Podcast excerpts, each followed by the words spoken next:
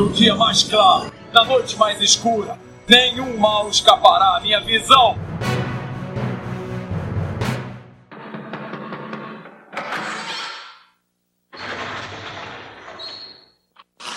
Senta que lá vem a história. Sejam bem-vindos ao Setor 2814. Eu sou Carol Bardesi. E aqui é o Bruno Castro. Bom, e vocês escutaram aí a entradinha, né, da musiquinha que eu coloquei no começo. E é isso, o cast de hoje é história, história, história. E assim, eu recomendo encarecidamente, o Bruno também, eu acredito, que se você não escutou os nossos outros casts, ou se você não tem um conhecimento, uma bagagem tão grande no universo DC, não conhece muito bem os personagens e tudo mais, tente escutar os outros casts, não venha direto para esse, tá? Muita coisa que a gente vai falar aqui é baseado em outras informações que nós já demos, né? Então, ah, aqui a gente comenta sobre Mulher Maravilha, sobre o escritor dela. É, nós já fizemos um cast só sobre ela e fala um pouquinho do escritor. Não, não né? é só sobre ela, na verdade, assim, o que eu quero dizer, eu dei um exemplo da Mulher Maravilha, mas que a gente já fez, mas vai ter coisa que a gente falou no, da Supergirl, vai ter coisa que a gente falou lá no primeiro, aquele cast sobre a história em si também do universo DC, da linha do tempo do universo DC.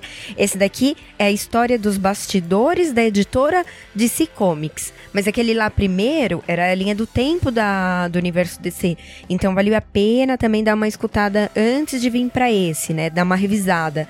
Caso repito, não tenha escutado antes. Se esse é o caso, pare aqui, vai lá, escuta, depois volta. Caso contrário, continua aqui com a gente. É só pra ficar um pouco mais entendível, né, as coisas. Ficar um pouco mais fácil de digerir, na verdade. Sim, sim, porque é muita informação. Bom, então vamos lá. A história da DC, né, da DC Comics, ela começa com o Major Malcolm Wayner Nixon, que ele foi, na verdade, um ex-oficial militar e escritor de histórias pulp, vamos assim dizer. É, é, na verdade, Histórias Pulps era o nome dessas revistas que recebiam na época, né, do, lá no início dos anos de 1900, né, era uma revista com material bem barato, né, na verdade um material a partir de uma polpa de celulose. Sim, era, não Bem- era bem o papel que a gente conhece hoje, né? E, e aí ele funda uma editora, né, na National Allied, em 1934. E em 1935 ele eh, lança a primeira revista em quadrinhos, né, chamada New Fan. Que na sétima edição ela passa a se tornar a Morphan. Na verdade, assim, a ideia da New Fan era reunir escritores e artistas para que passassem para o papel todas as suas ideias e sonhos, né? Era isso que a DC queria. Então foi daí que vieram alguns escritores mais importantes do universo DC. Então os primeiros deles foram o Jerry Siegel e o Joe Shuster, né? Que foram os criadores do Superman. É, mas a gente não vai entrar em tantos detalhes sobre eles, porque a gente quer fazer um cast sobre Superman e falar bastante dos detalhes desses autores, né? E na edição 6 da, da Morphan, eles criam o Doutor Oculto, né, o Detetive Fantasma, que é o primeiro herói da editora. Nesse caso, eles assinavam essas histórias como Ledger e Reuters. E também eles criam outro personagem chamado Henry Duval, né, o Soldado da Fortuna. E enquanto isso, eles tentavam, enquanto eles lançam esses dois personagens, eles continuavam tentando vender o Superman, né? Mas até aí era só recusa. É, eles foram recusados várias vezes, na verdade. Aí, assim, é, só explicando um pouquinho de como era a revista da Morfan. Na verdade, ela era um compilado daqueles quadrinhos, tipo umas tirinhas de jornal. Então, cada página é uma tirinha de quadrinho, depois tinha umas páginas parecidas com o jornal mesmo, assim. Ele compilava e fazia uma revista só, né? Então, era isso que funcionava na época. E, assim, no mesmo ano, um, um pouco tempo depois do sucesso da New Fan, o segundo título foi lançado, né? Que é a New Comics, que era uma revista com formato menor e trazia histórias de humor. E mais tarde, essa revista mudará de o nome, né, do título e se chamará New Adventure Comics. E depois mudará novamente e chamar somente Adventure Comics. E essa revista era voltada mais com histórias no teor de aventura, né, que formavam suas, suas histórias. Bom, em 1936, apesar né, daquela crise de 29 que teve lá nos Estados Unidos, os americanos eles começam a acreditar, eles voltam a, a ter uma esperança né, num super-herói, eles querem ter é, algo em que acreditar, gente pensa nisso, né? E aí eles acham realmente que tinha super-herói. Até graças à performance, né, do Jess Owens, né, que era um atleta que foi o primeiro atleta a ganhar quatro medalhas de ouro nos 100 e 200 metros do atletismo na Olimpíada, né, em Berlim naquele ano. E aí, enquanto isso, né, na cultura popular, os heróis como Fantasma e Besouro Verde começaram a ganhar destaque como combatentes do crime. É, então foi aí que o Major Malcolm, né, ele teve a ideia de lançar um título na mesma linha né, de combatentes do crime. Então foi aí que ele lançou a revista Detective Comics, que foi a revista que deu o nome para DC, né? Que para quem não sabe, DC, DC Detective é. Comics. O que não faz o menor sentido, que a pessoa chama DC Comics, então vai ficar Comics Comics repetido. Por isso que eu achei estranho ser esse nome mesmo. É, mas, mas é só. E assim, o problema é que ele ainda não tinha fundos para lançar essa revista no próprio ano de 36, né? Então ele precisou adiar para o próximo ano. E enquanto isso, na revista Morphan número 15, em uma das histórias do Doutor Oculto, por conta de um feitiço, ele conseguiu obter super força e a habilidade de voar, né? Além de receber uma roupa azul com a capa vermelha, né? Que lembra bastante quem tá o Superman, né? Então, ou seja, mais uma vez o Jerry e o Joe tentando vender o Superman de alguma maneira, né, dentro das histórias que eles podiam. E aí, como a Morphan e a New Comics não tinham uma, não tinha uma audiência constante, o Major Malcolm né, para lançar a Detective Comics em 37, ele faz uma parceria com Harry Donfield e o Jack Leibowitz. E essa dupla ela ganha bastante dinheiro publicando quadrinhos pulp, né, naquele é, papel mais baratinho, com um tom mais sexual, né? Sexualizada. Só que era uma lei, naquela época, não a lei não permitia isso. E a distribuição, então, desse material, ela era proibida. E aí, o Donfield, ele quase foi preso por conta disso. Então, eles decidiram mudar de área. É, até que em 38, né, o Malcolm, ele entrou em falência.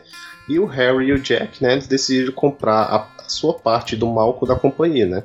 Então agora eles precisariam realmente de uma mudança e foi aí que surgiu o Superman, né? Que foi realmente na hora certa para salvar a editora. E é nesse momento que se inicia a famosa Era de Ouro, que a gente tanto fala. Ah, e uma coisa que eu esqueci de falar lá no começo do cast, que aqui, dessa vez, a gente vai falar só da Era de Ouro, tá? Então a gente vai até o ano de 55 e a era de prata, de bronze e tudo mais, a gente deixa para uma outra oportunidade. Uma coisa que a gente não citou também é que existe realmente histórias em quadrinhos antes da Era de Ouro, né? Não tem realmente história da DC, mas existe todo um apanhado histórico dos quadrinhos. E todo esse período é conhecido na, na cultura como Era de Pedra. Né? Então, até se um dia surgir uma oportunidade de a gente fazer todo um apanhado histórico, seria legal fazer um cast sobre isso. E aí, para o Superman, né, a DC ela decide lançar o seu quarto título, que vai ser Action Comics. E outra mudança na editora foi que o artista Vince Sullivan, é, que fazia as capas das revistas, se torna o único editor da DC. O Sullivan ele nunca esperava que o Superman fosse um sucesso imediato, tão grande assim, até que as pessoas sentem muita falta dele quando já na segunda capa da edição da Action Comics ele não aparece na capa. Ele só volta a aparecer, na verdade, na sétima edição. E até como curiosidade também um outro personagem bem importante, que é o Zatara, né, que ele aparece na Action Comics número 1 também. E ele foi inspirado no Mágico Mandrake, só para deixar tipo de curiosidade pro pessoal. E em 39, depois do sucesso do Superman, a editora criar, queria criar outro sucesso, né? Então foi aí que o Jack, em parceria com o Max Gaines, né, que ele trouxe outro cara bem importante para descer no futuro, que é o Sheldon Mayer, eles decidiram lançar uma nova linha de revista sobre o selo da editora chamado All America, que tinha uma boa relação com a DC, né, e compartilhava alguns personagens de seus títulos. Então assim a DC lançou uma nova revista chamada All American Comics. E ainda nesse ano de 39 o Superman ele recebe um título próprio, né, que contava mais detalhes de sua origem e também começa a aparecer em jornais. Mas o mais importante foi o que o Vince Sullivan conseguiu contratar a dupla Bill Finger e o Bob Kane, né? Que todo mundo conhece, eles são, acho, mais, um dos mais conhecidos aí, né? Que são os responsáveis pela criação do Batman na Detective Comics número 27. Também em 39, o editor Gardner Fox e o artista Bert Christmas, eles criaram o Sandman, né? Na Adventure Comics número 40 Na verdade, esse, Sandman não é o personagem que é escrito pelo Neil Gaiman, que algumas pessoas conhecem hoje em dia, né? E sim a primeira versão do Sandman que usa aquela máscara de gás, que quase ninguém conhece. Então a gente vai deixar até um link no post com a foto dele para vocês verem. E na Detective Comics número 33 é contada a origem do Batman e na Action Comics número 18 o Superman ganha a visão de raio-x, a famosa visão de raio-x, né? E o Reino Unido começou também a publicar as aventuras do Superman em uma revista chamada Triunfo. Também nesse ano, né, também em 39, o nome Planeta Diário aparece pela primeira vez em um jornal do domingo, no dia 3 de dezembro.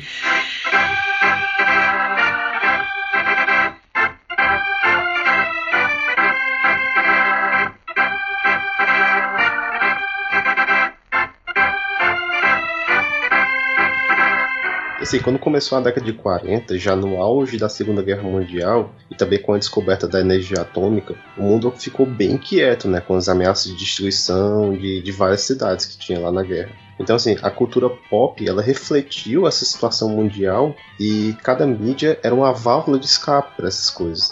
Então foi produzido filmes onde o Hitler era derrotado, pessoas consumiam programas de rádio, jornais e principalmente consumiam muitos quadrinhos. É, a gente até já comentou isso, né? Mas era uma forma do pessoal sair um pouco daquela realidade, né? E as revistas né, da DC que citamos anteriormente eram compilados de histórias e com base no sucesso do Superman e do Batman, a DC ela acaba também decidindo investir em histórias solos de outros personagens. É, até que assim, em 1940, na Detective Comics 38, o Batman deixou de ser um vigilante maluco, né, que era retratado desde então, e foi um pouco mais humanizado com a chegada do Robin, né, que era uma criança de uns 10 anos, mais ou menos, que virou seu ajudante no combate do crime. É tanto que o Batman também ganhou uma revista própria, né, e o Coringa, ele surge na primeira edição do Batman número 1. E assim como o, o, Superman, agora o Batman tem duas revistas próprias, né? Tanto a dele original, como na Detective Comics. E aí também no ano de 40 surge o maior inimigo do Superman, que é o Lex Luthor. E além disso, o Superman também ganha um programa de rádio de bastante sucesso. E foi no rádio que surgiu a famosa frase: é um pássaro, é um avião. Não, é o Superman. Aquela. Nossa, né? ficou tão fraco o final, mas foi tão empolgante no começo. é, tá. É, parecia mais empolgante quando era um pássaro. É. E também assim, foram criados os personagens que viriam a se tornar. Era para desculpa. Da... Era para eu ter falado isso empolgada? Deveria, né? Beleza. E assim, também foram criados personagens que viriam a se tornar a Sociedade da Justiça da América, né? Na All Star Comics número 3. E entre eles temos o Flash, né? Só que a primeira versão, o Jay Garrick, que surgiu na Flash Comics, criado pelo Gardner Fox. Que também cria na mesma edição o Gavião Negro. Outro personagem que foi criado foi o Espectro, né, que foi criado na Morphan número 52, que ele era um detetive sobrenatural e um dos personagens mais poderosos do universo DC também. E outro que foi criado foi o Lanterna Verde, o Alan Scott, né, que surgiu na All America Comics número 16.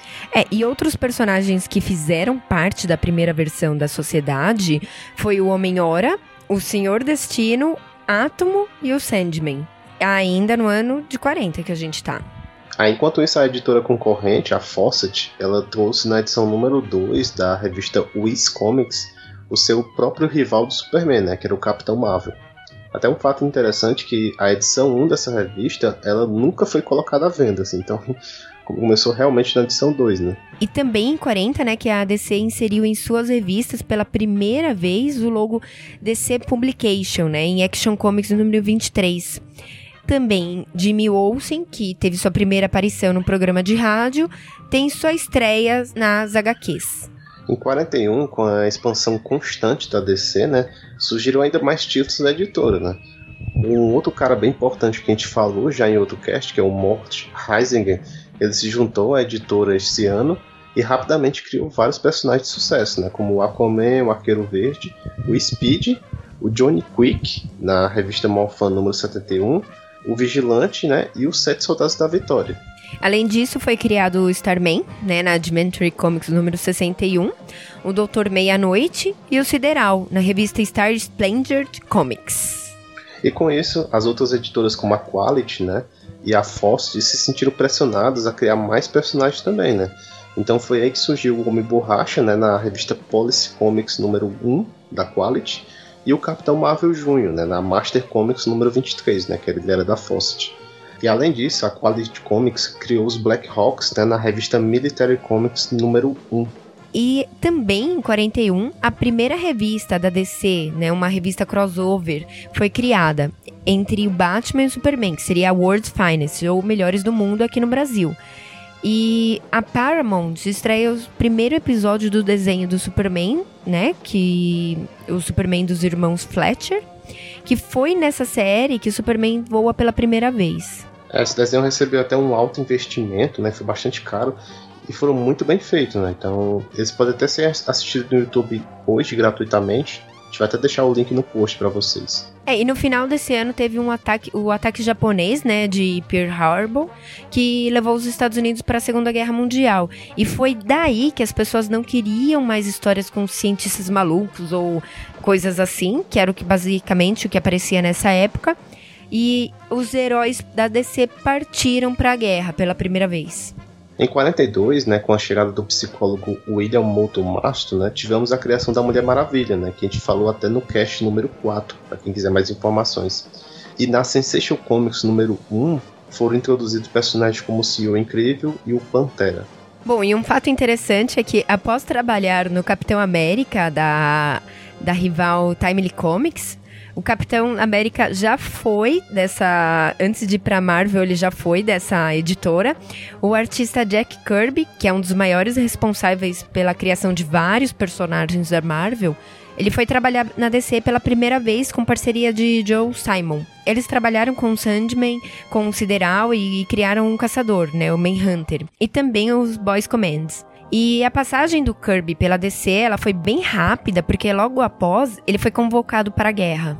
É até interessante que em 2010, né, o, em uma entrevista, o Paul Levitz, da DC, ele comparou a dupla do Jack Kirby com o Joe Simon é, com os criadores do Superman, né? Tamanha a criatividade e qualidade que eles tinham. E só para completar, também, o Jack Kirby, ele acaba retornando na década de 60 para DC, mas aí isso é uma outra história e ele sai de novo, então a gente deixa para outro cast. É, na Detective Comics número 66 foi criado o vilão Duas Caras, né, pro Batman. E no Superman número 15, o Homem de Aço ele enfrenta o Hitler, né, e acaba rapidamente com a guerra, né, que é isso que aconteceria se tivesse um, herói como o Superman, né, na vida real. Enquanto isso, na Action Comics, o Zatara ele encerra a guerra usando a sua mágica. E tentando repetir o sucesso da Sociedade da Justiça, na Leading Comics estreia os Sete Soldados da Vitória. É, essa coisa de acabar com a guerra, eu acho que era o que todo mundo estava querendo, né? Então eles acabam refletindo muito nos quadrinhos, né? A é. história real. Bom, na Fawcett, o Billy Batson, né, que é o Capitão Marvel, ele descobre que tem uma irmã gêmea na revista Capitão Marvel Adventures, número 18. Ela é a Mary Marvel e inicia suas aventuras solo na Wall Comics, número 9. É, em 43, né, por conta da guerra também, houve uma redução na disponibilidade de papel. E com isso, várias histórias elas tiveram uma quantidade de páginas reduzidas, né? É até estranho que na época que a gente lia as, as HQs não entendia porque realmente sumia histórias do nada. A gente pensava que era por conta das vendas, né? E agora a gente tá sabendo que é por conta dessa redução do papel. E consequentemente, é, os personagens menos populares eles acabaram sofrendo com isso, né? Então histórias como do Sandman e do Senhor Destino foram canceladas. E na Adventure Comics também teve um período de publicação bem, bem reduzido. E também em 43, um outro escritor que teve que ir para a guerra foi o Jerry Siegel, fazendo com que outras pessoas assumissem o título do Homem de Aço. E foi nessa época que a Kryptonita foi criada naquele programa de rádio. É outro personagem bem importante que a DC criou, né, da revista do Batman número 16, foi o seu fiel mordomo, né, o Alfred. Ele foi trabalhar na mansão Wayne e rapidamente descobriu a identidade da dupla de Gotham a popularidade do Bruce ele foi, foi crescendo e chegou a ter uma série de teatro dividida em 15 capítulos. É, outra que a gente vai deixar até o link no post pra vocês darem uma olhada também, caso Sim. E foi onde o Levis Wilson interpretou o Batman e o Douglas Croft o Robin. É, outros vilões bem importantes que surgiram nesse ano, né, foi o Homem Brinquedo, né, que é o vilão do Superman na Action Comics 64, e o Dr. Psycho e a Cheetah, que são vilões da Mulher Maravilha na Mulher Maravilha 5 e 6. Uma outra informação importante é que na revista do Lanterna Verde número 9, o Alan Scott recebe o seu juramento pela primeira vez, né? O juramento clássico. É aquele que começa o nosso cast, né? O comecinho do nosso cast. E depois a gente deixa também ele completo para vocês lerem aí no nosso post. E na edição seguinte do Lanterna, é descoberto que o vilão Vandal Savage é um imortal desde os tempos antigos. É, em 44, mais títulos são cancelados né, por conta da falta de papel. Entre eles são o Vingador Escarlate, né, que terminou na Detective Comics número 20, e o Caçador, que terminou na Adventure Comics número 73. Mas também temos a Mulher Maravilha ganhando mais espaço agora nos jornais. Né? Outro vilão importante, né, para o Lanterna Verde, introduzido em 44, foi o Solomon Grant em All American Comics número 61. E outro vilão clássico do Superman foi criado nesse ano, que é o Mr. Miss Putlik, que eu não sei falar.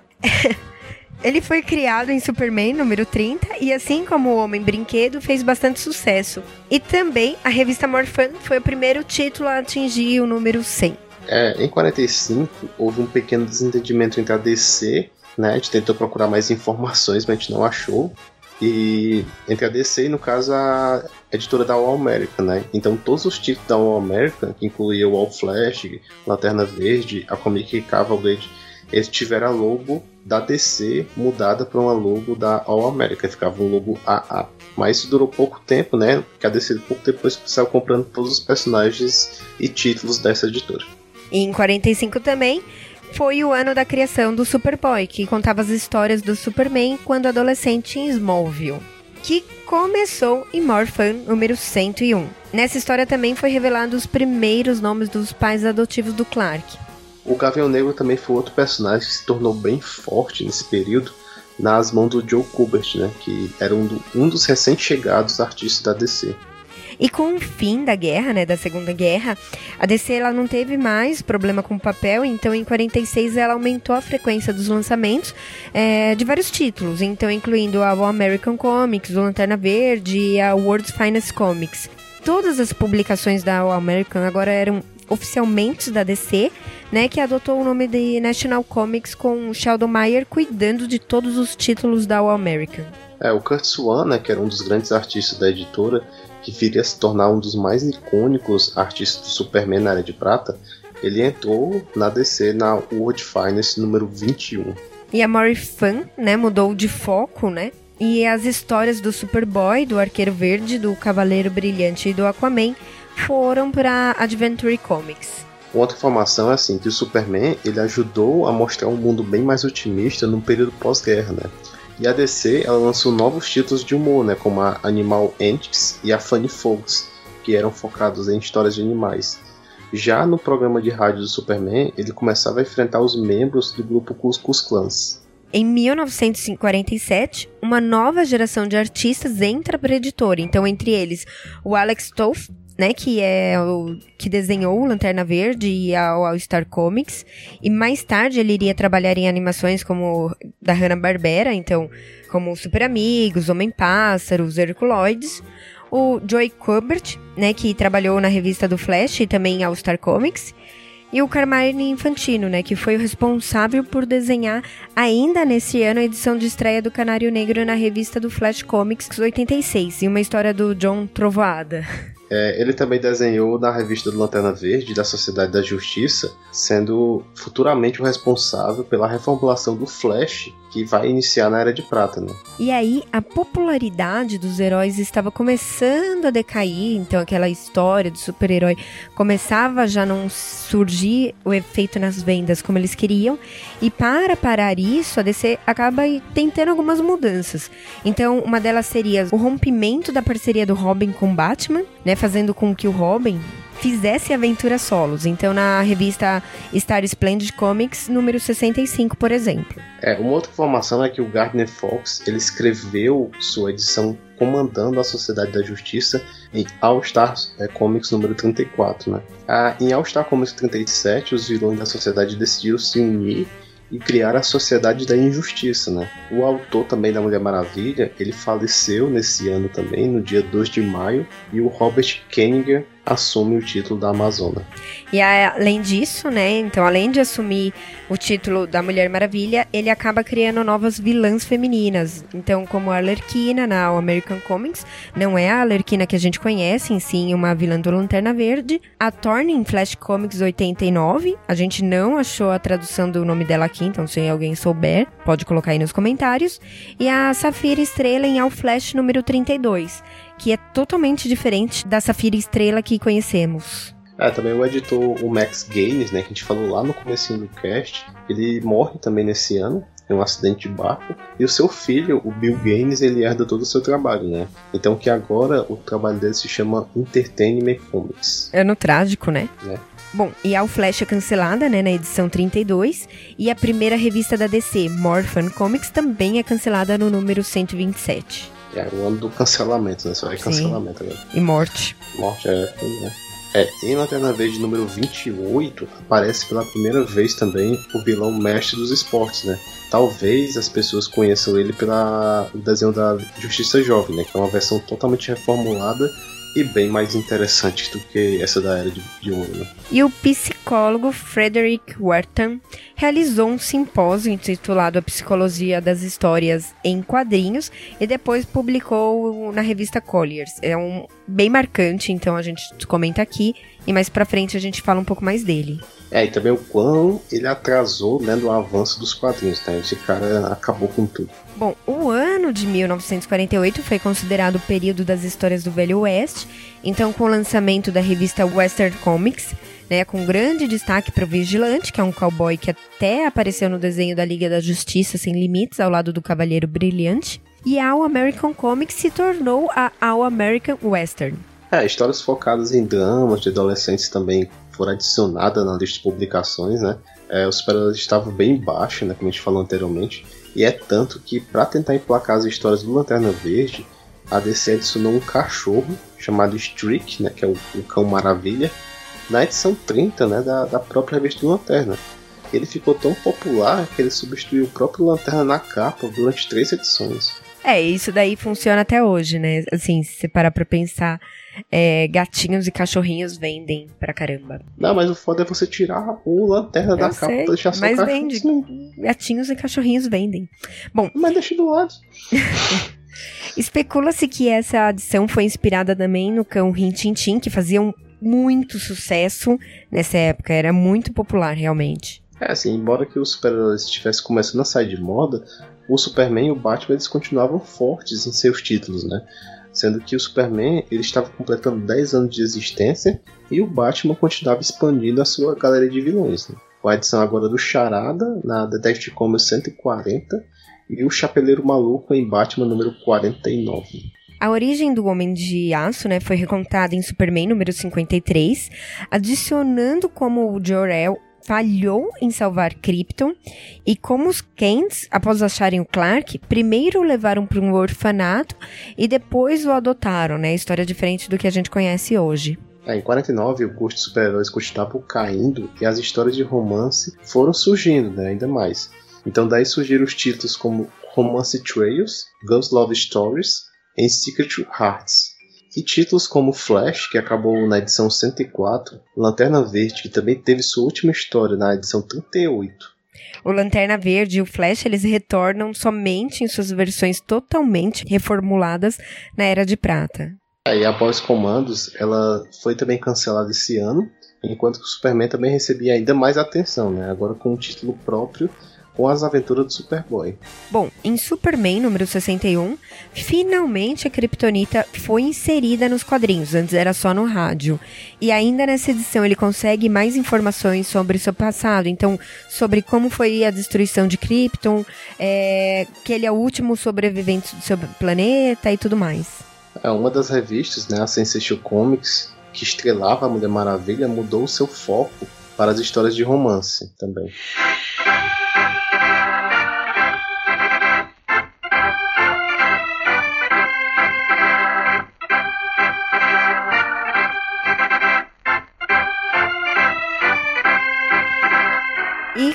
A década de 50, né, ela veio o início da era da ficção científica. Então, o interesse do público por novas tecnologias e viagens espaciais começava a surgir. Em 1950, realmente, o primeiro título seguindo essa linha de raciocínio é Stranger Adventures e novamente a Sensation Comics muda o seu foco e agora suas histórias passam para o sci-fi. E na série de TV do Superman, né, foi introduzida pela primeira vez a Zona Fantasma. É, a DC agora tentava de toda maneira recuperar as vendas de suas revistas, como na década passada, e começou a obter licenças de imagens até de comediantes, né, para colocá-las em seus títulos. Então, um bem famoso na época, que era o comediante Bob Hope, ele recebeu o título próprio, chamado As Aventuras de Bob Hope, e teve até 109 edições, né, que não é qualquer coisa. Então, assim, as quatro últimas foram desenhadas pelo Neil Adams, né? Que a gente vai ver na parte 2 desse programa, que ele vai ser bem importante nas, nas histórias do Batman futuramente. Bom, Tomahawk, que é um dos personagens importantes na época da independência americana, ele foi um personagem que cresceu em popularidade nessa época também, né? Ele tinha histórias na Star Splendid Comics e na World's Finest Comics, né, na década passada, e ele aí ganha então seu próprio título por conta dessa popularidade. É até engraçado que a gente comentou do Tomahawk lá no cast número 1, e é um personagem totalmente desconhecido, né? Então, algumas pessoas podiam até pensar, nunca vou ouvir falar desse cara novamente, né? Então, tá aí a informação, né, da importância dele de ter ganhado um título próprio mesmo nessa, nessa época onde estava tudo sendo cancelado. Sim. Então, assim, um outro personagem bem importante que teve sua primeira aparição em Superboy número 10 foi a Lana Lang, né? Que, é, que desde a sua primeira aparição tentava descobrir a identidade do garoto de aço. Uma outra curiosidade bem importante foi a remodelagem do Bate-Avião, né? Então, em Batman 61 que agora recebe um designer moderno, aerodinâmico, com jatos propulsores, radar, televisão. Então, bem moderno realmente para aquela época. É, em 51 continuava sendo uma época bem ruim para os heróis e era a vez da Sociedade da Justiça despedir do seu título né, na All Star Comics, que agora ia abrigar histórias de faroeste, mudando um título para All Star Western. Dois novos títulos também bem antológicos são lançados, que são o Mystery in Space e o House of Mystery, né, que tinham um foco mais sobrenatural. Eles são bem importantes na Era de Prata também. Bom, e já o Superman teve seu primeiro filme nessa época, chamado Superman and the Mole Man, estrelado pelo icônico George Rivers. É, em Batman 63 surge o vilão Mariposa Assassina, né? A gente até falou ele no cast número 6 sobre as indicações de HQs, para quem quiser dar uma olhada lá. E uma curiosidade é que nessa edição o Mariposa constrói o Mariposa Móvel, que ele usou esse carro para tentar capturar o Batman e o Robin nessa edição. Outra coisa na Detective Comics número 168 é contada a história de flashback do Capuz Vermelho, né, que mais tarde a gente vai ver que ele se tornará o Coringa. Em 52, né, com a entrada dos Estados Unidos na Guerra da Coreia, houve um boom de histórias da guerra na DC, que eram histórias bem populares durante a Segunda Guerra Mundial. Alguns títulos que ainda surgiram nessa época foram Our Army at War, Star Splendid War Stories e The Adventure of Rex and Wonder Dog. Já na televisão, um novo fenômeno estava surgindo, foi a série de TV do Homem de Aço, então do Superman, que era que foi chamada de The Adventure of Superman, que durou seis temporadas. Bom, outro personagem que ganhou um título próprio foi o Vingador Fantasma, né? Que até hoje é, é, nós não sabemos o nome verdadeiro dele, né? Que não foi revelado aí do universo DC. E ele é um personagem que ganhou grande importância recentemente nos 952. Já no ano de 53, foi onde os roteiristas falaram: ah, então vamos fazer o que? Botar o. Eu não quero falar foda-se, entendeu? Mas é praticamente isso. E na, em todas as histórias, então eles, ah, vamos tacar aí dinossauro, gorila, vamos fazer qualquer coisa. Então, entre eles tem o Gorila Groot, né, que é o vilão do Flash. O Kongorila, que antes era um humano chamado Congo Bill. Titano e o Ultra Humanoide, né, que ambos vilões do Superman, sendo que esse último aparece no desenho da Liga da Justiça. Também tem o Monsiema lá, né, que aparece no desenho da Justiça Jovem. E o Taro, que é um gorila bruxo. Bom, nessa época as histórias acabaram refletindo a grande preocupação com a guerra nuclear, né? Então, com a ameaça da União Soviética, os Estados Unidos começaram a fazer testes atômicos em Nevada. É tanto que a DC deu até dicas de como agir caso houvesse um ataque nuclear, né, na revista The Adventure of Hex e Underdog. Nesse ano também começou a popularidade do 3D e a DC relançou algumas histórias do Superman e do Batman nesse formato. Eu vou até deixar o link do, no post da capa de uma dessas edições para vocês dar uma olhada de como era a época, né? Então, assim, essas histórias tinham que ser lidas usando aquele óculos clássico do 3D, né? Aquele óculos da lente vermelha e azul.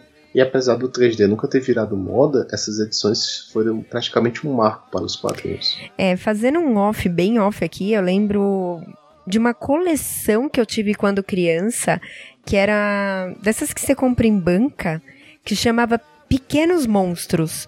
Era sobre insetos. E ela vinha sempre na revista, uma página para você usar esses óculos, né? E aí ela aumentava. Nossa, quando eu era criança aquilo era muito legal. Eu não sei porque não fez sucesso, porque para criança eu imagino que você vê o seu super-herói preferido.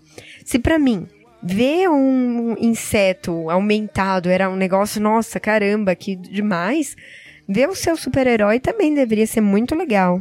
A única coisa de 3D que eu tinha é aquelas capas que você virava de um ângulo e do outro elas faziam um movimento. A única coisa que eu vi de 3D em revista é isso. Isso é seria algo holográfico, né? É. Eu tinha um livro 3D, mas aí já não era com óculos, você tinha que afastar e ou virar o olho assim, e ficava em 3D, é muito legal isso daí.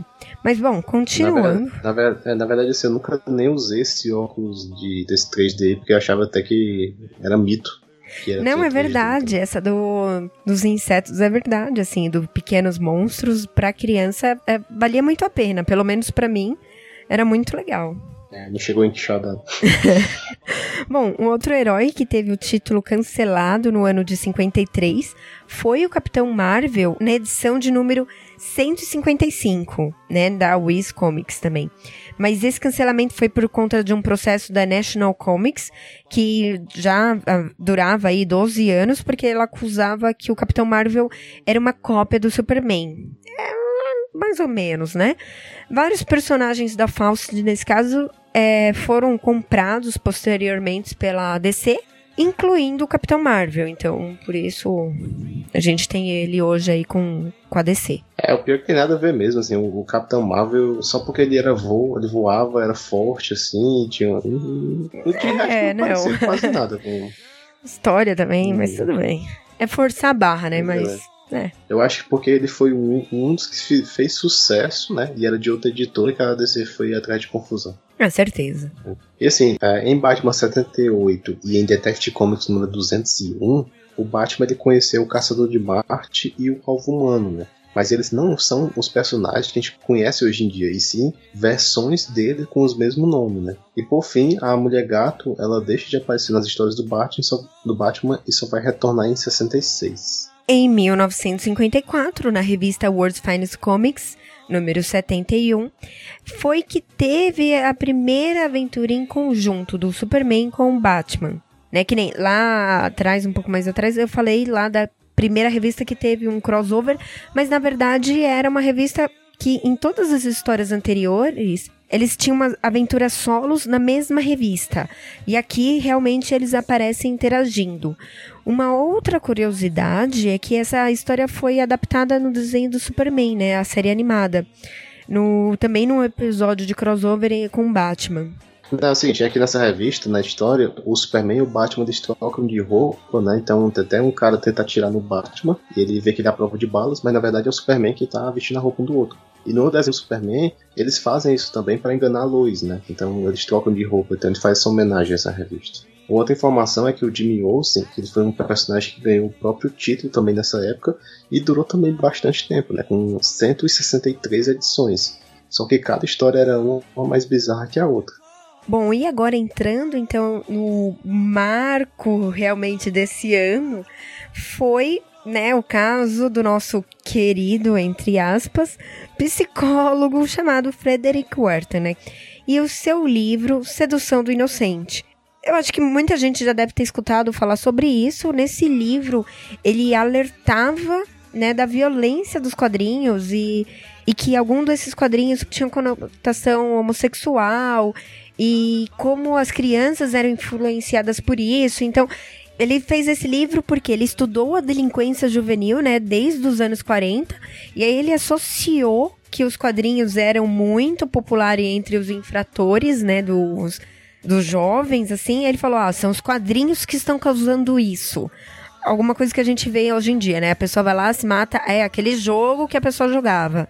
Mais ou menos isso, né? É, então assim, por conta disso, foi aí que surgiu o tal do Código dos Gibis, né, que era uma classificação dos quadrinhos. Então, de forma que eles teriam que ser aprovados por um comitê antes de ir para as bancas, né? Então, o código ele praticamente proibia histórias com cenas de terror, com excesso de sangue, depravação, sadismo, masoquismo, todas essas coisas. Então ele já matou todos os títulos de terror e de crimes, né? Que a, a DC tinha e as outras editoras também. É, e pra Frederick o Superman era um fascista, anti-americano, nada a ver, né? E a Mulher Maravilha era um péssimo modelo para as meninas, porque ela enfatizava o poder e a independência das mulheres e não a criação em si de filhos. Então, isso não era bom também para a sociedade. E ele também falava que o Batman e o Robin, então, imagina que absurdo, eles eram homossexuais porque eles eram dois homens vivendo na mesma casa, né, sem uma mulher. Então, para ele isso era um absurdo. E o cara, ele realmente conseguiu influenciar os pais, né, do, dos jovens. Então, os pais e as, todo mundo nessa época até faziam fogueiras para queimar os quadrinhos publicamente. Foi uma época bem tenebrosa aí. É, eu ainda, ainda acho que esse cara, assim, ele tem muito problema, cara. Ele Frustrado, né? Tipo, o pai não, quis. Sei. O pai não quis comprar um quadrinho quando criança, sabe? Aquela, tipo. tem frustração infantil.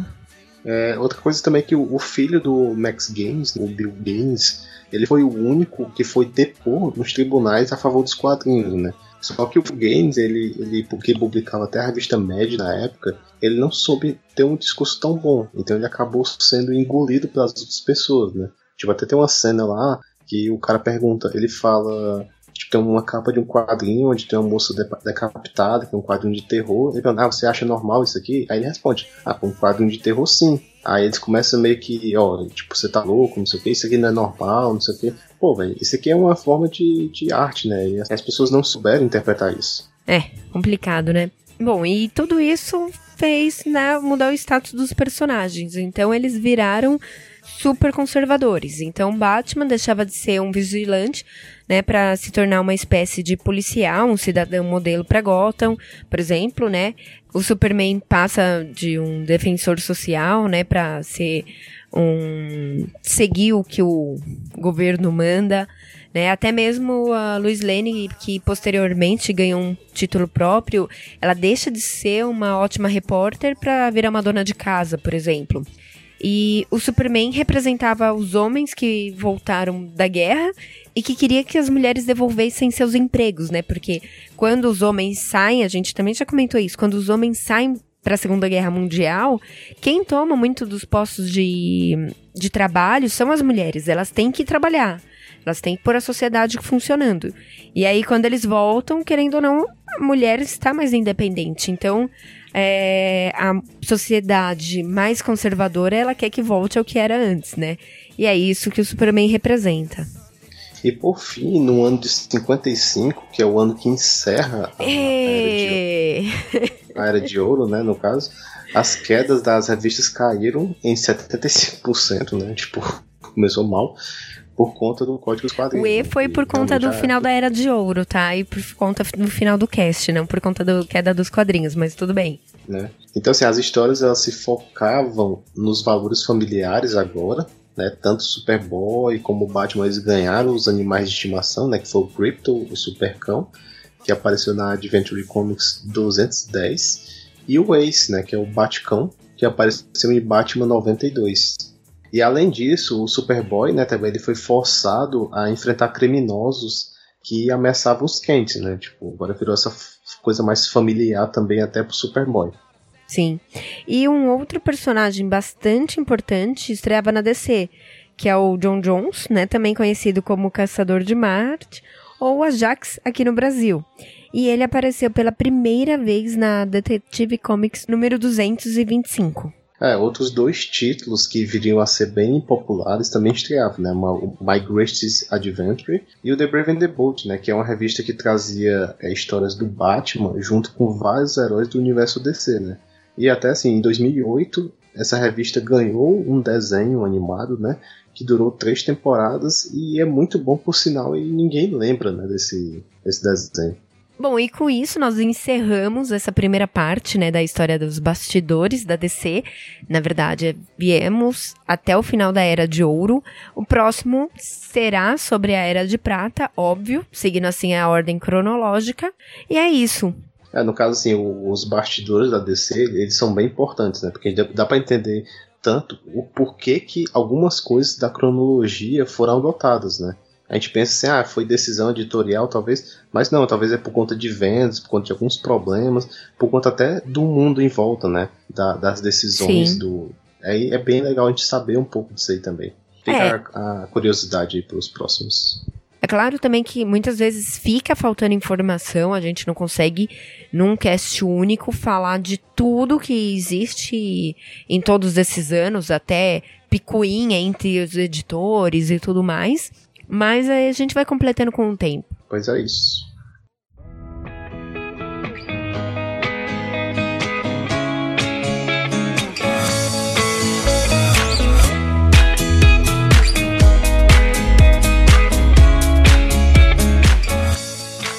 E agora voltando para aquela leitura de e-mail básica que a gente sempre faz, mas antes de tudo, queria desejar um ótimo ano novo para vocês, um feliz 2017, tanto para os nossos ouvintes que estiveram aí com a gente em 2016, vieram com a gente durante esse ano todo, e para os ouvintes que estão chegando, então agora em 2017 também. Esse é o primeiro cast que a gente lança desse ano, então não queria deixar passar essa oportunidade. Também aproveitando pedindo para todo mundo curtir, compartilhar, né? Curtir nossa página no Facebook, compartilhar nossas publicações, compartilhar nossos casts com os amigos, com o pessoal, falar que a gente existe, que isso nos ajude muito.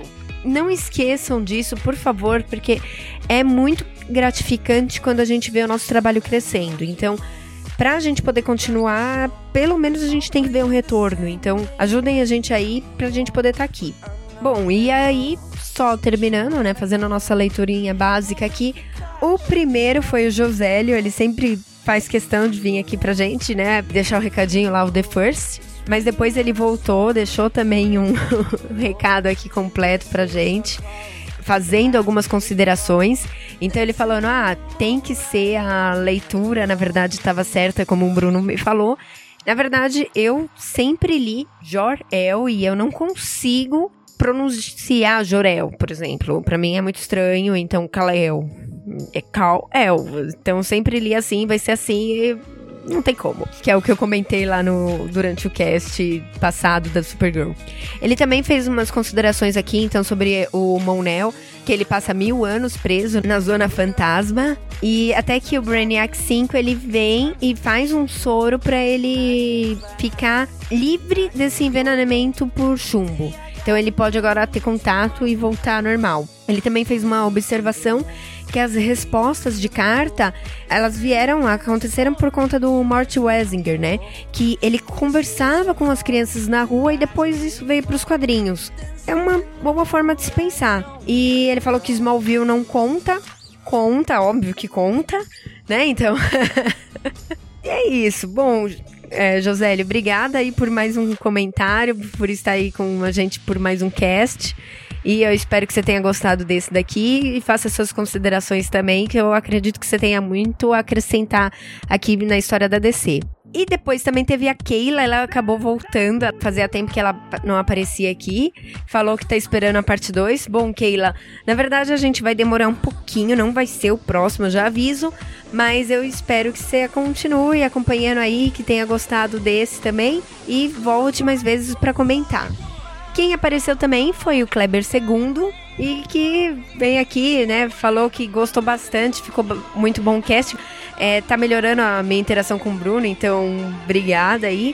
É, eu espero, a gente, na verdade, a gente quer isso, quer o feedback de vocês pra gente poder sempre melhorar. Então, quando vocês vêm conversar com a gente, tendo ideias, a gente consegue colocar em, em pauta isso, conversar, a gente senta, conversa e a gente acaba tentando fazer. Também ele acabou sugerindo outras coisas, então ele fala aqui da Legião dos Super-Heróis, que ele gostaria de um cast deles. Ficou aqui anotado, como eu respondi para ele, fica aqui anotado a sugestão. A gente tá tentando, na verdade, fazer uma listinha de sugestões, né? Porque o que que acontece? Todo mundo fala, ah, eu quero cast disso, quero cast disso.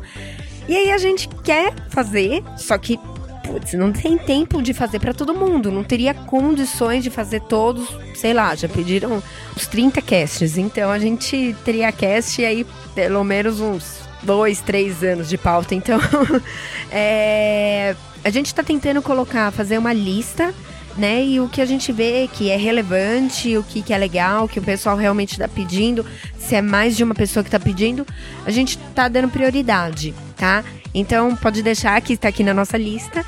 E demais, ele complementa aqui. Ele fala que gostou muito das minhas desventuras na Comic Con é, obrigada, falou que deu muita risada. É, foi difícil realmente. Eu até fico feliz porque, na verdade, assim, contar então. O Bruno, ele, quando eu gravo sozinho, ele não escuta essa sessão de e-mails. E aí eu pus ele para escutar, ele falou: Meu, não acredito que você ficou falando tudo isso. Ele ficou meio assim, tipo, ele quem que vai querer te escutar falando tudo isso? Você fez um cast de Comic Con sozinha. Aí eu falei pra ele, tipo, então, eu quero falar, sabe? Eu nada não. Quem quiser, escuta, quem não quiser. Então, é, eu fico feliz que você tenha gostado. Pelo menos alguém escutou aí e deu risada, é o que tá valendo. E para terminar, ele falou vida longa e próspera para você também. E ele deixou uma pintadinha aqui, ele queria um cast sobre essa saudação vulcana. É, desculpa, Kleber, não vai rolar aqui. Na verdade, nem eu, eu vou contar, eu não li, eu não assisti as séries, né? Eu não, não acompanhei a série. O Bruno, acho que também não, se eu não me engano. Então, eu acho que eu não sou a melhor pessoa para discutir Star Trek, né? Eu vou passar essa daí para quem realmente tem alguma coisa para acrescentar.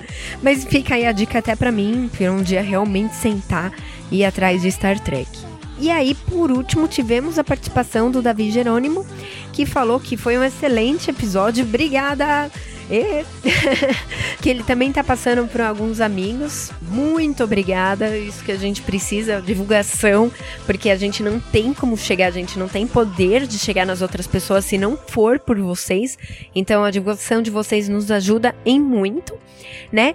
E ele gostou muito que a gente fala pré-crise, e aí é o que eu respondi até para ele.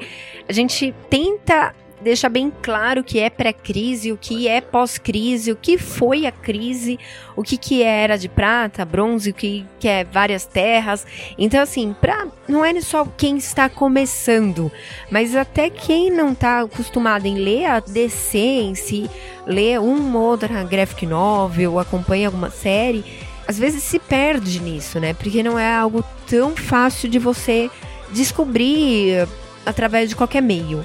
Então a gente sempre tenta deixar mais explicadinho realmente.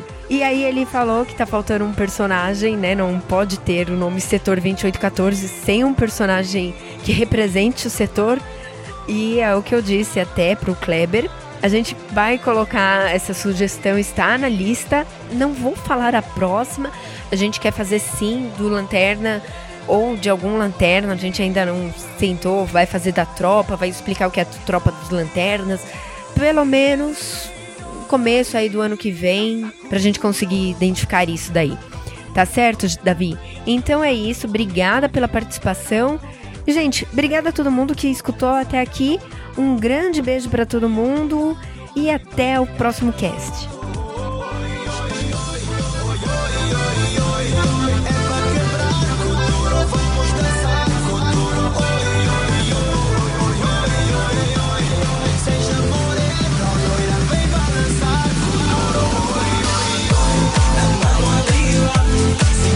Oh,